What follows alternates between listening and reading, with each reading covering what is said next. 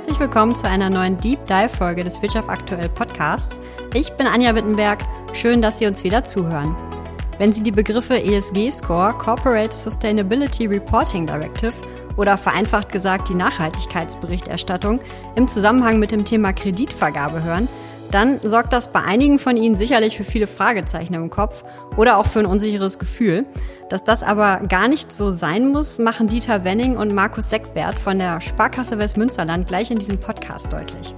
Im Gespräch erklären sie mir, was hinter ESG-Score und Co. steckt, wie Unternehmen das Thema im Rahmen ihrer Kreditfinanzierung angehen sollten und wie die Sparkasse Westmünsterland sie dabei unterstützt. Aber hören Sie selbst.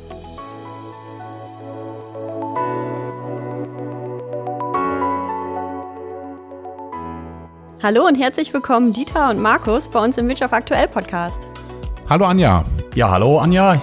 Ja, wie immer zu Beginn unseres Podcasts äh, würde ich euch bitten, dass ihr euch einmal kurz unseren Hörerinnen und Hörern vorstellt. Also, wer seid ihr und was macht ihr bei der Sparkasse Westmünsterland? Ja, mein Name ist Dieter Wenning. Ähm, ich bin Bereichsdirektor Unternehmenskunden, Firmenkunden und äh, in oder seit dem letzten Jahr ähm, ergänzt ähm, auch für das äh, Thema Spezialfinanzierung, Spezialberatung verantwortlich, gemeinsam mit meinem Kollegen Markus Seckbert. Markus. Ja, ich bin Markus Echbert, bin Großfelder und bin schon seit vielen, vielen Jahren hier in der Sparkasse im Firmenkundengeschäft tätig und habe im letzten Jahr ja die Abteilungsleitung für die Abteilung Spezialberatung übernommen, in der wir spannende Branchen, spannende Themen begleiten, Heilberufler, Immobilieninvestoren und äh, auch ja, Transformationsfinanzierer, Transformationsprojekte äh, im Bereich erneuerbare Energien, PV-Anlagen, also viele Themen, die auch ja, zu dem passen, wo wir uns gleich drüber austauschen. Ja, das ist schon ein ganz äh, gutes Stichwort. Wir wollen nämlich heute über ein Thema sprechen, das spätestens seit dem 1. Januar 2024 vermehrt im Fokus steht. Denn mit der neuen EU-Richtlinie zur Nachhaltigkeitsberichterstattung werden Unternehmen ja seit diesem Jahr dazu verpflichtet, auch über ihre Nachhaltigkeitsaktivitäten Auskunft zu geben und auch offenzulegen, wie sich ihr Geschäftsmodell auf ihre Nachhaltigkeit auswirkt. Und wir haben es gerade schon gehört, ihr, ihr seid ähm, ja, Finanzberater für Firmenkunden. Insofern seid ihr ja auch sehr nah dran an der Wirtschaft hier vor Ort.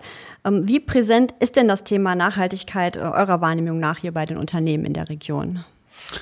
Ja, Anja, wir beobachten schon in den letzten zwei, drei Jahren, dass sich gerade die größeren, unsere größeren mittelständischen Unternehmen mehr und mehr mit dem Thema Nachhaltigkeit auseinandersetzen.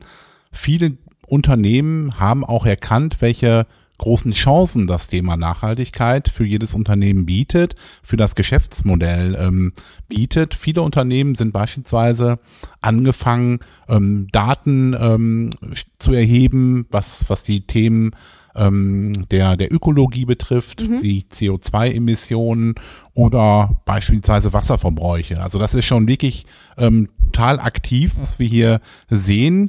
Viele Unternehmen haben äh, auf der Basis auch schon ganz aktiv investiert. Da kommen wir ja gleich im weiteren Verlauf nochmal genau. zu. Ähm, gleichzeitig stellen wir aber auch fest, dass sich kleinere Unternehmen äh, dort auch aufgrund ähm, noch nicht so vorhandener Notwendigkeiten in den letzten Jahren da noch nicht so intensiv mit auseinandergesetzt haben. Aber da wollen wir gemeinsam mit unserem Team, mit unseren Teams auch da für die kleineren Unternehmen ähm, ganz klare Unterstützung ähm, bieten. Und ja, Unterstützung ähm, das heißt für uns natürlich als äh, größter Finanzierer hier in der Region im Westmünsterland, dass wir dort mit enormen Investitionsbedarfen in den nächsten mhm. Jahren rechnen. Und zwar haben wir das äh, mal ermittelt, dass wir für das Westmünsterland für die Kreise Borken, Großfeld und das Gebiet der Stadt Haltern mit, mit rund zwei Milliarden Investitionen, also zwei Milliarden Euro Investitionen pro Jahr rechnen werden. Das ist schon eine Summe, ne? Also, Absolut. Ja. Das ist eine Riesensumme ja. und äh, das meint dann ja, ich sag mal, einmal die Investitionen so, ich sage jetzt mal der klassischen Unternehmen, die irgendwo im Bereich Produktion, Handwerk, Handel, Landwirtschaft tätig also sind, die also in dem Bereich für ihr Unternehmen investieren. Aber es meint natürlich dann eben auch die ja, Transformations- und Projektfinanzierung, die ähm, wir dann so in, ja, in meiner heutigen Abteilung dann auch in Zukunft äh, begleiten werden. Also mhm. die Sparkasse hat in, in der Vergangenheit schon mal als Beispiel 30 äh, größere Windprojekte begleitet okay. mit, mit fast 600 Millionen Investitionsvolumen, aber vor allem auch 2000 ähm, kleinere PV-Anlagen, also jetzt nicht in meiner Abteilung, sondern schon seit vielen, vielen Jahren in unserer Sparkasse. Und damit sieht man eben ja auch einfach, wie, wie breit durchdrungen das Thema schon in der Region ist. Solche mhm. erneuerbaren Energien-Themen. Mhm. Und wir rechnen eben damit mit einem Riesenwachstum auch in den nächsten Jahren noch. Ne? Mhm. Okay. Ja, die EU-Novelle hat ja auch auf euch als Finanzinstitut ähm, Auswirkungen, weil ihr dadurch ja auch verpflichtet seid, künftig bei der Kreditvergabe an Unternehmen bestimmte Nachhaltigkeitsaspekte zu berücksichtigen. Könnt ihr mal ein paar Beispiele nennen, welche Punkte das sind? Ja, ich ähm, würde das zu, zu Beginn zunächst mal ähm, etwas größer fassen. Bei uns spielen die drei großen Säulen der Nachhaltigkeit ähm, die entscheidende Rolle. Das ist ähm, unter der Bezeichnung ESG. Das ist einmal die, der, der, der Aspekt der, der Umwelt, ähm, Environment, dafür das E oder auch Ökologie. Darüber hinaus das Soziale, Social, also das S vom ESG und das Thema Governance, die verantwortungsvolle Unternehmensführung. Und welche Einzel- oder Unteraspekte das jeweils sind, das würde Markus jetzt an dieser Stelle übernehmen. Mhm. Ja, Markus. kann ich gerne mal ähm, übernehmen an, an der Stelle. Also klar, wir beschäftigen uns natürlich äh, damit, äh, mit dem Unternehmen und wir ermitteln ja eben den sogenannten ESG-Score. Den Begriff hat man sicherlich schon häufiger mal mhm. gehört und viele wissen gar nicht so richtig, was steckt da eigentlich dahinter. Aber am langen Ende geht es da darum, ähm, die Nachhaltigkeitsrisiken eines Unternehmens eben auch individuell zu bewerten. Und ähm, das ist einmal eine Bewertung der Branche. Ähm, okay. Da liegt der Sparkassenfinanzgruppe insgesamt äh, in Deutschland ja sowieso schon seit vielen Jahren beispielsweise Branchenvergleichswerte zur wirtschaftlichen Entwicklung von Unternehmen vor und die Sparkassenfinanzgruppe verfügt eben auch über äh, mehr Informationen zu den Nachhaltigkeitsrisiken und Chancen der verschiedenen Branchen. Da können wir also auf ein riesiges ähm, ja, Datenvolumen zugreifen und damit dann auch die Branchen in verschiedene Kategorien einfach einordnen im Sinne von sehr gering, gering, mittel, erhöhte oder eben auch hohe Risiken okay. aus mhm. dem Thema Nachhaltigkeit. Ähm, und der nächste Schritt ist dann eben, das Unternehmen dann aber auch individuell zu bewerten im Vergleich zur Branche um dann ja diesen ESG-Score, also letzten Endes ein Punktsystem zu bewerten, äh, um, um ja herauszufinden, wie hoch sind die Risiken oder die Chancen aus dem Thema Nachhaltigkeit. Ne? Und eine Ergänzung vielleicht an dieser Stelle.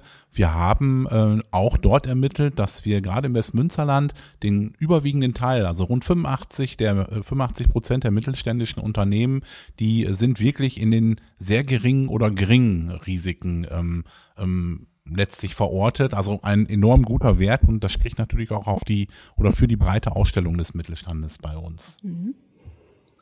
Und welche Punkte sind denn ausschlaggebend für diesen sogenannten ESG-Score? Also ähm, welche Kriterien spielen da rein? Ja, das kann man vielleicht äh, am besten mal an den an Beispielen auch ja, festmachen. Gerne. Dieter mhm. hat ja gerade schon die drei Bereiche Environment, Social und äh, Governance genannt. Also Umwelt hat im Übrigen auch wirklich die, den höchsten Anteil nachher in der Bewertung dieses Scores mit 60 Prozent.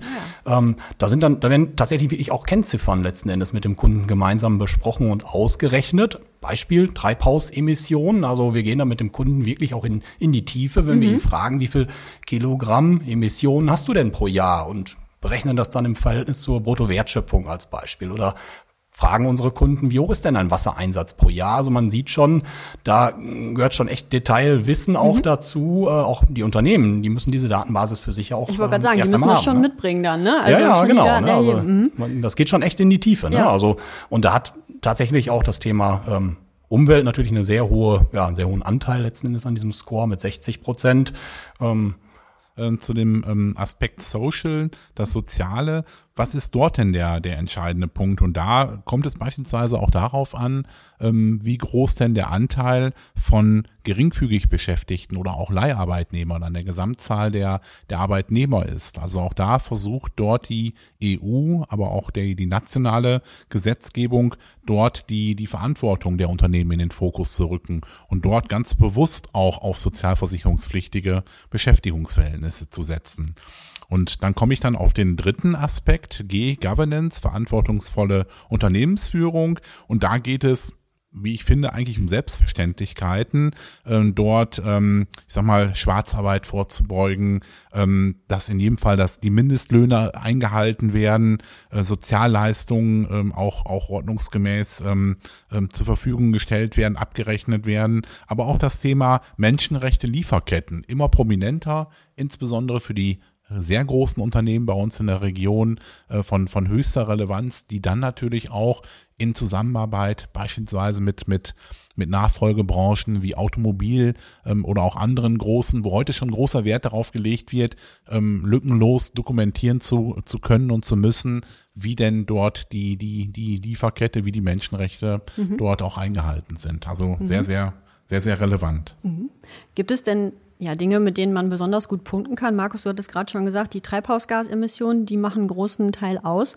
Könnt ihr ein paar, ein paar Beispiele nennen, mit denen Unternehmen ja ihren ESG-Score besonders gut einordnen können? Ich würde das gerne mal einfach übernehmen an dieser Stelle ähm, von Markus. Ähm, also was, wo, da sind Markus und ich uns auch total einig. Ähm, was ganz wichtig ist an dieser Stelle, transparent zu sein, offen zu sein. Ich glaube, jedes Unternehmen muss so ehrlich zu sich selber sein, ähm, wo es steht. Ähm, Stichwort Greenwashing, das möchte überhaupt keiner. Jeder muss mhm. das transparent ermitteln und das werden wir auch gleich nochmal sicherlich auch deutlich machen. Ähm, da muss sich auch keiner, keiner, ähm, keiner Sorgen machen, dass er da jetzt aktuell irgendwie Nachteile erfährt, sondern ähm, jetzt transparent schaffen, offen sein. Wir helfen dort ähm, auch als, als äh, Finanzierungspartner. Dann weiterer Punkt, ähm, ähm, mit dem man letztlich als Unternehmen punkten kann, ist das Thema ähm, die Chancen für sich zu erkennen, weil es wird so ähm, ähm, so maßgebliche Veränderungen auf die Unternehmen haben was, was Märkte angeht, dass, äh, dass gerade auch eine jüngere Klientel, eine jüngere Kundschaft darauf achtet, wie ist denn das Unternehmen aufgestellt? Da mhm. wird über Social Media, es wird überall ähm, sich informiert, wie das Unternehmen denn dort ähm, aufgestellt ist. Gibt es eine Nachhaltigkeitsberichterstattung? Mhm. Das werden Themen sein, die immer relevanter werden. Weitere Aspekte, das hatten wir ja gerade, Markus und ich, auch schon mal deutlich werden lassen, ähm, einfach anzufangen, eine Datenbasis zu erstellen. Weil äh, wir merken ganz klar, Unternehmen, die sich vielleicht schon vor zwei, drei Jahren damit beschäftigt haben, beschäftigt haben, sich eine Datenbasis zu erstellen, ähm, die sind dabei, das wird noch im ersten Jahr noch nicht 100% Trefferquote Klar, sein. Ja. Die werden das immer weiter verfeinern. Mhm. Aber wenn es dort die mittelständischen Unternehmen schaffen, jetzt anzufangen, CO2-Emissionen, Wasserverbräuche zu erheben äh, und das in den nächsten Jahren immer weiter zu verfeinern. Ich glaube, dann hat man da schon wirklich eine sehr, sehr gute Vorarbeit geleistet, um sich dann für die Zukunft wirklich gar keine Sorgen zu machen. Mhm.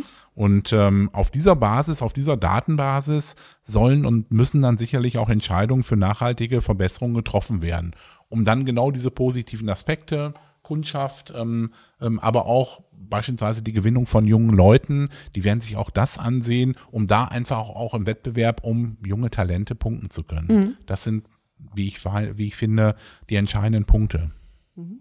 Äh, greift denn der ESG-Score für jedes Unternehmen oder ist das irgendwie an eine Betriebsgröße gekoppelt? Ja, man muss schon unterscheiden, ähm, auch in der Größe des Unternehmens. Ähm, also es gibt da eine EU-Definition, die sagt, mittlere und größere Unternehmen ab 50 Mitarbeiter ähm, und ab 10 Millionen Euro Umsatz oder Bilanzsumme, das sind die Unternehmen, für die wir nachher einen ESG-Score, auch einen individuellen ESG-Score, ähm, ermitteln, ermitteln müssen, ermitteln können dürfen. Und ähm, natürlich immer ergänzt um den Branchenscore.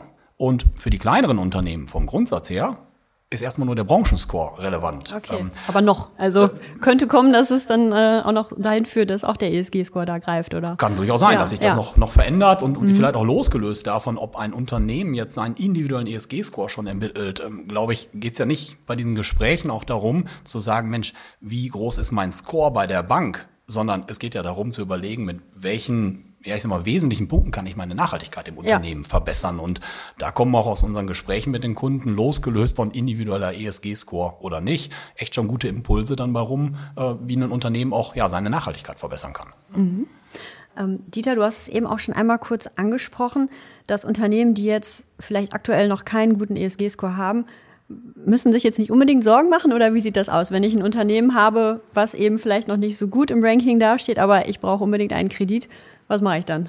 Ähm, der ESG-Score, der muss keinem Unternehmen bei uns in der Region Angst machen. Genauso wie wir das damals vor vielen Jahren schon mit der Einführung unserer Ratingsysteme gehabt haben. Das war damals auch eine große unbekannte Größe, die sich inzwischen total etabliert hat, von den Unternehmen auch, auch wertgeschätzt wird. Genauso wird man sich auch mit dem ESG-Score auseinandersetzen. Und Da müssen viel, viel mehr die und können auch viel, viel mehr die Potenziale, die Chancen gesehen werden, die sich damit ähm, ergeben. Welche Möglichkeiten habe ich, mich positiv ähm, in dem Wettbewerb zu behaupten, Marktanteile zu gewinnen? Äh, welche Stellschrauben muss ich drehen, um genau dahin zu kommen?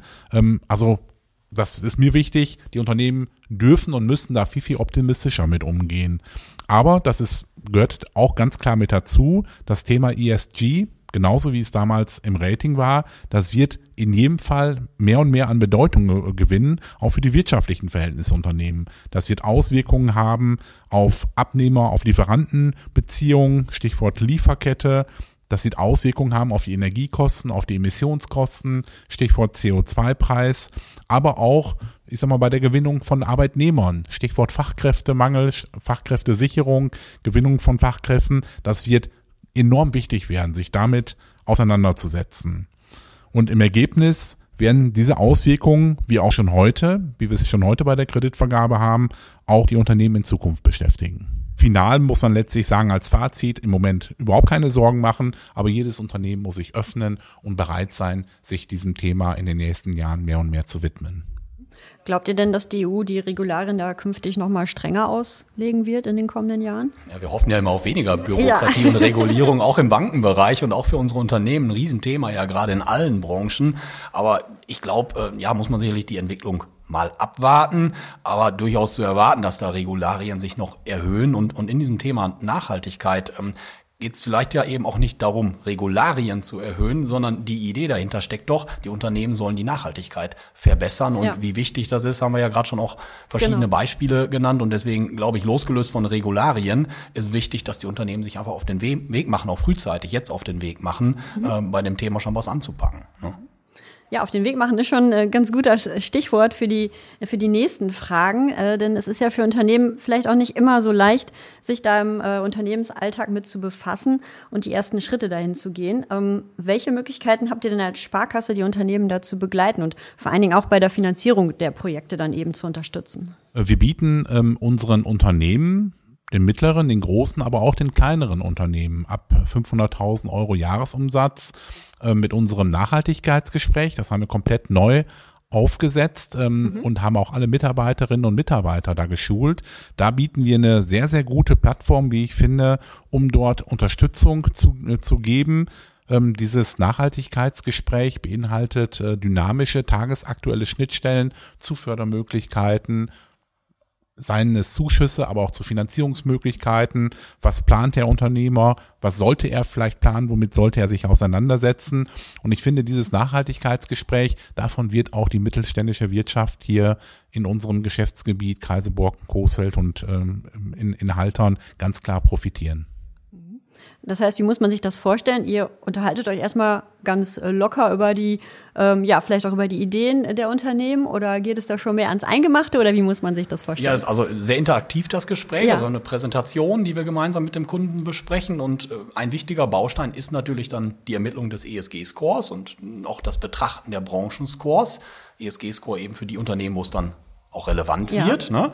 Ähm, ist natürlich ein wichtiger Baustein, aber wirklich auch ein Austausch, wie Dieter Wenning gerade schon sagte, ähm, über Fördermöglichkeiten, ähm, wenn es um darum geht, nachhaltige Investitionen auch zinsgünstig finanzieren zu können. Wir können also aus der Präsentation beispielsweise dem Kunden auch direkt den Link geben äh, zu BAFA-Zuschüssen, zur KfW, zur Rentenbank, zur NRW-Bank. Ja, da gibt es ja mittlerweile so viel, ne? Ja, und äh, da müssen wir auch für uns als Berater sagen, also es ist ja ein riesiger, ja, eine riesige Dschungel vielleicht auch schon ja. fast an Investitionen Investitionsmöglichkeiten. Und äh, wir können eben äh, dem, dem Kunden dann damit auch sehr gut Orientierung geben, Mensch, welches Förderprogramm kann für dich in Frage kommen und dem Kunden diese Präsentation im Nachgang auch zur Verfügung stellen. Und der kann dann selbst reinlinken in die passenden Programme. Also sehr interaktiv, sehr tagesaktuell und deswegen weit mehr als das Ermitteln eines ESG-Scores. Ne? Mhm. Wie ist also eure bisherige Erfahrung mit den Gesprächen? Ähm, gibt es dabei auch ja so typische Fragen oder Irrtümer, die vielleicht auf Seiten der Unternehmerinnen und Unternehmer bestehen zu dem Thema?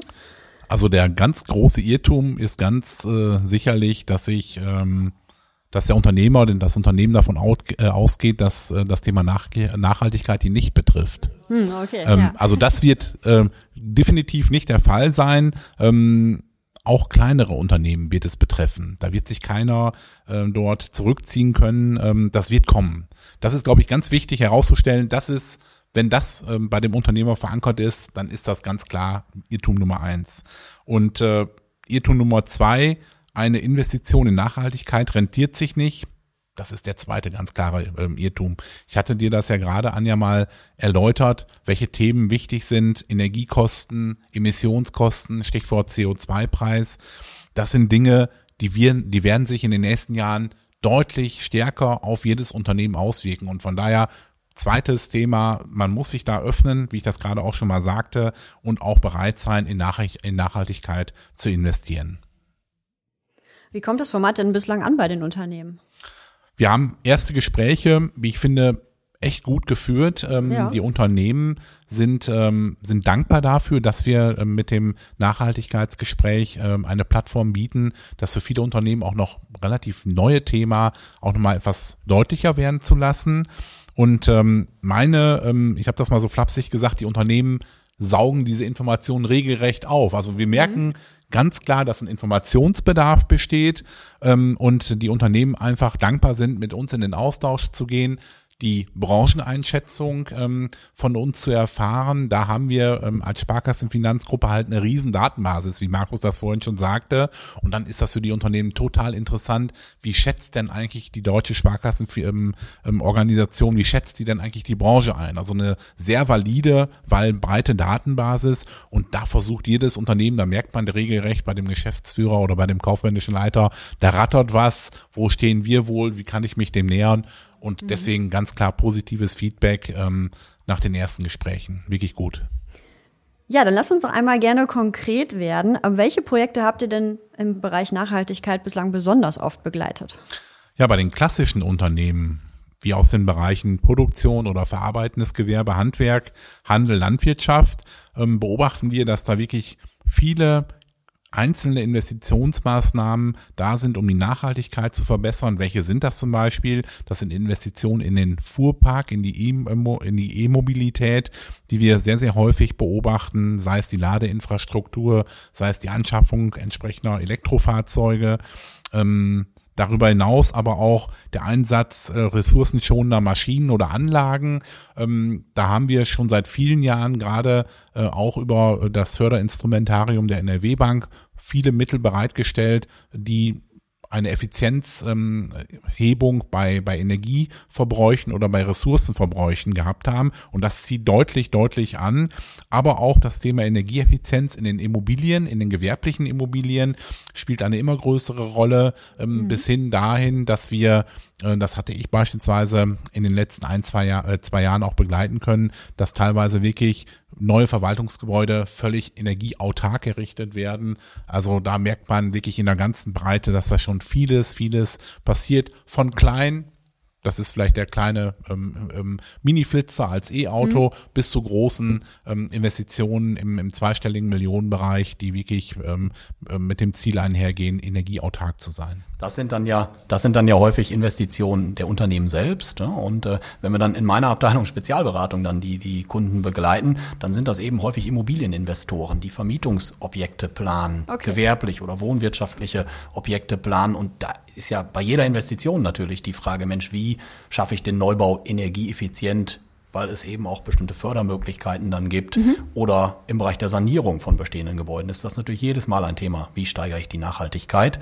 Ähm, aber eben auch in, in dem Bereich eben dieser, dieser Projektfinanzierung für erneuerbare Energien. Klar, das, äh, das ist ja Nachhaltigkeit pur und da geht es um die Finanzierung von Bürgerwindparks, um PV-Freiflächenanlagen, Biomethananlagen, Wasserstoff, da kommt so viel auf uns zu. Mhm. Gerade auch echt mega spannend ähm, in, in dieser Abteilung, ich sag mal, ja, auch arbeiten zu dürfen. Wir sind dort insgesamt elf äh, Mitarbeiterinnen, ah, Mitarbeiter in der Beratung, in der Assistenz. Ähm, bündeln damit auch ganz bewusst das Know-how ähm, in so einer großen Flächensparke, Sparkasse des Westmünsterlandes, bündeln das Know-how für diese ja doch manchmal auch sehr komplexen äh, Themen wie beispielsweise der Finanzierung eines Bürgerwindparks. Und da kriegen wir gerade auch ganz gute Resonanz von unseren Kunden zu. Mhm. Okay. Ja, im vergangenen Jahr ist ja das Zinsniveau auch wieder gestiegen, sodass es für Unternehmen tendenziell schwieriger und auch teurer wurde, Kredite aufzunehmen. Merkt ihr irgendwie, dass sich das auf solche Investitionsentscheidungen eurer Kunden auch auswirkt? Also ganz klar, das, ähm, das spielt natürlich eine große Rolle, die, das deutlich angestiegene Zinsniveau. Also wir haben beispielsweise Anja im letzten Jahr, ähm, äh, im Jahr 2023 bei der Sparkasse Westmünsterland unsere Kredite an, ähm, an gewerbliche Kunden um insgesamt im Bestand circa sechs Prozent steigern können. Also auch noch wirklich echt toller Wert. Aber ja. genau das, was du gerade sprachst ähm, oder ansprachst, ist da auch zu beobachten. Im Jahr 2022, als wir noch ein deutlich geringeres Niveau hatten, hatten wir noch ein noch, noch stärkeres Geschäft. Das, ähm, das haben wir schon jetzt klar beobachtet, dass das gedämpft worden ist. Wir beobachten aber auch, dass sich gerade größere Unternehmen wie ich das eingangs sagte, unseres Podcasts heute, dass sich gerade größere Unternehmen nochmal eher ähm, an, an eine von langer Hand geplante Investitionsplanung im Nachhaltigkeitsbereich, dass sie sich da auch nicht abbringen lassen, weil das einfach so eine große strategische Bedeutung hat. Die ziehen das auch durch. Aber bei kleineren Unternehmen, was ich auch sehr, sehr gut nachvollziehen kann, da ist es dann auch eher mal so, dass eine solche Investition BAW bis auf weiteres geschoben ja. wird, weil man sich einfach noch unsicher ist, wie geht es weiter. Wir haben doch eine relativ ähm, ähm, hohe Inflationsrate gehabt, äh, mhm. die sich allmählich jetzt ähm, abschwächt und ich glaube, viele Unternehmen, die warten noch darauf, um einfach etwas mehr Planungssicherheit zu bekommen. Was bedeutet das für mein Geschäft, ähm, für die Nachfrage, ähm, wie, wie geht's weiter? Ich glaube, die, die, die Unternehmen, die suchen da einfach nach Planungssicherheit. Ja, kann ich, also kann ich nur bestätigen, auch beispielsweise im Bereich der, der Immobilieninvestoren. Klar schauen Immobilieninvestoren auf das gestiegene Zinsniveau und überlegen vielleicht auch, Mensch, lohnt sich das jetzt, das nächste Vermietungsobjekt zu bauen? Ähm, aber wir brauchen in Deutschland immer noch 400.000 Neubauwohnungen ja, pro Jahr. Das ist und, so. Hm. Ne, die brauchen wir und deswegen, die werden auch irgendwann gebaut und äh, ähm, da lässt sich die Politik auch immer wieder was einfallen. Jetzt wurden KfW-Förderprogramme im letzten Jahr sehr plötzlich gestoppt, aber jetzt gerade auch wieder neu eingeführt und sehr plötzlich kommen, das ist also wirklich sehr dynamisch, sehr plötzlich kommen dann auch die Immobilieninvestoren wieder und sagen, ach komm, dann, dann lohnt sich's, dann mache mhm. ich's. Ne? Und deswegen wirklich sehr dynamisch und da spielt aber, glaube ich, auch nicht immer nur der Zinssatz eine Rolle. Ähm, wenn wir beispielsweise im Bereich der, der erneuerbaren Energien äh, schauen, PV-Freiflächen sprechen viele von momentan. Ja. Aber so richtig viel äh, passiert hier gerade noch nicht. Ich war letzte Woche im Urlaub, bin durch Süddeutschland gefahren, an der Autobahn entlang, überall PV-Freiflächenanlagen. Okay, ja. Da scheint natürlich ein bisschen mehr Sonne als hier. Ähm, hier ist die Frage wirklich, Mensch, wie hoch sind die Vergütungen für PV-Freiflächen? Trotz deutlich gesunkener Modulpreise noch nicht so richtig rentabel. Also wirken auch andere Themen wie Zinssätze. Ne? Und ähm, im Bereich der, der Windparks beispielsweise völlig anders. Ne? Preise für Windparks sind gestiegen, Windenergieanlagen sind teurer geworden, Zinsen sind gestiegen. Trotzdem immer noch sehr interessante, sehr rentable Investitionen und äh, deswegen, ja, da wird uns mit Sicherheit nicht langweilig. Nee, das glaube ich auch.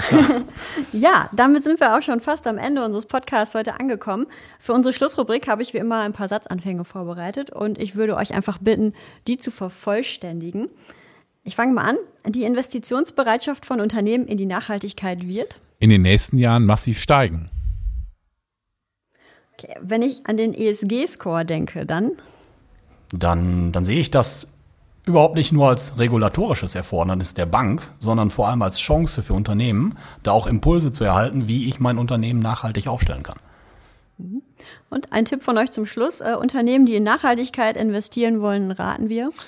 Die damit verbundenen Chancen in den Fokus zu nehmen, die Investitionsentscheidung nicht nur mit einer rein betriebswirtschaftlichen kurzfristigen Betrachtung zu treffen, sondern eine mittel- und langfristige Perspektive einzunehmen und dabei zu berücksichtigen, dass es auch um das Image eines Unternehmens geht. Wettbewerb um Kunden, Lieferketten und die Gewinnung von Fachkräften und, last but not least, die Investition in die Nachhaltigkeit rentiert sich damit langfristig auf jeden Fall.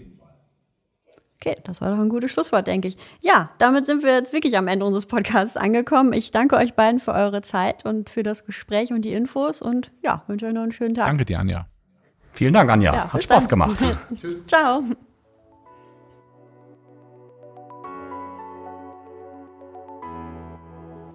Das war unsere Deep Dive Folge mit Dieter Wenning und Markus Seckbert von der Sparkasse Westmünsterland. Wie immer würden wir uns über Ihr Feedback in den sozialen Medien freuen. Und damit Sie künftig keine Folge des Wirtschaft aktuell Podcasts mehr verpassen, kommt hier ein kleiner Reminder. Abonnieren Sie uns gerne jetzt in dem Podcast-Portal, über das Sie uns gerade hören. Und wenn Sie uns über Spotify oder Apple Podcasts hören, dann schauen Sie doch mal in die App rein. Dort haben Sie nämlich die Möglichkeit, Sterne für Podcasts zu vergeben. Wir würden uns über eine Bewertung freuen. Bis bald. Ciao.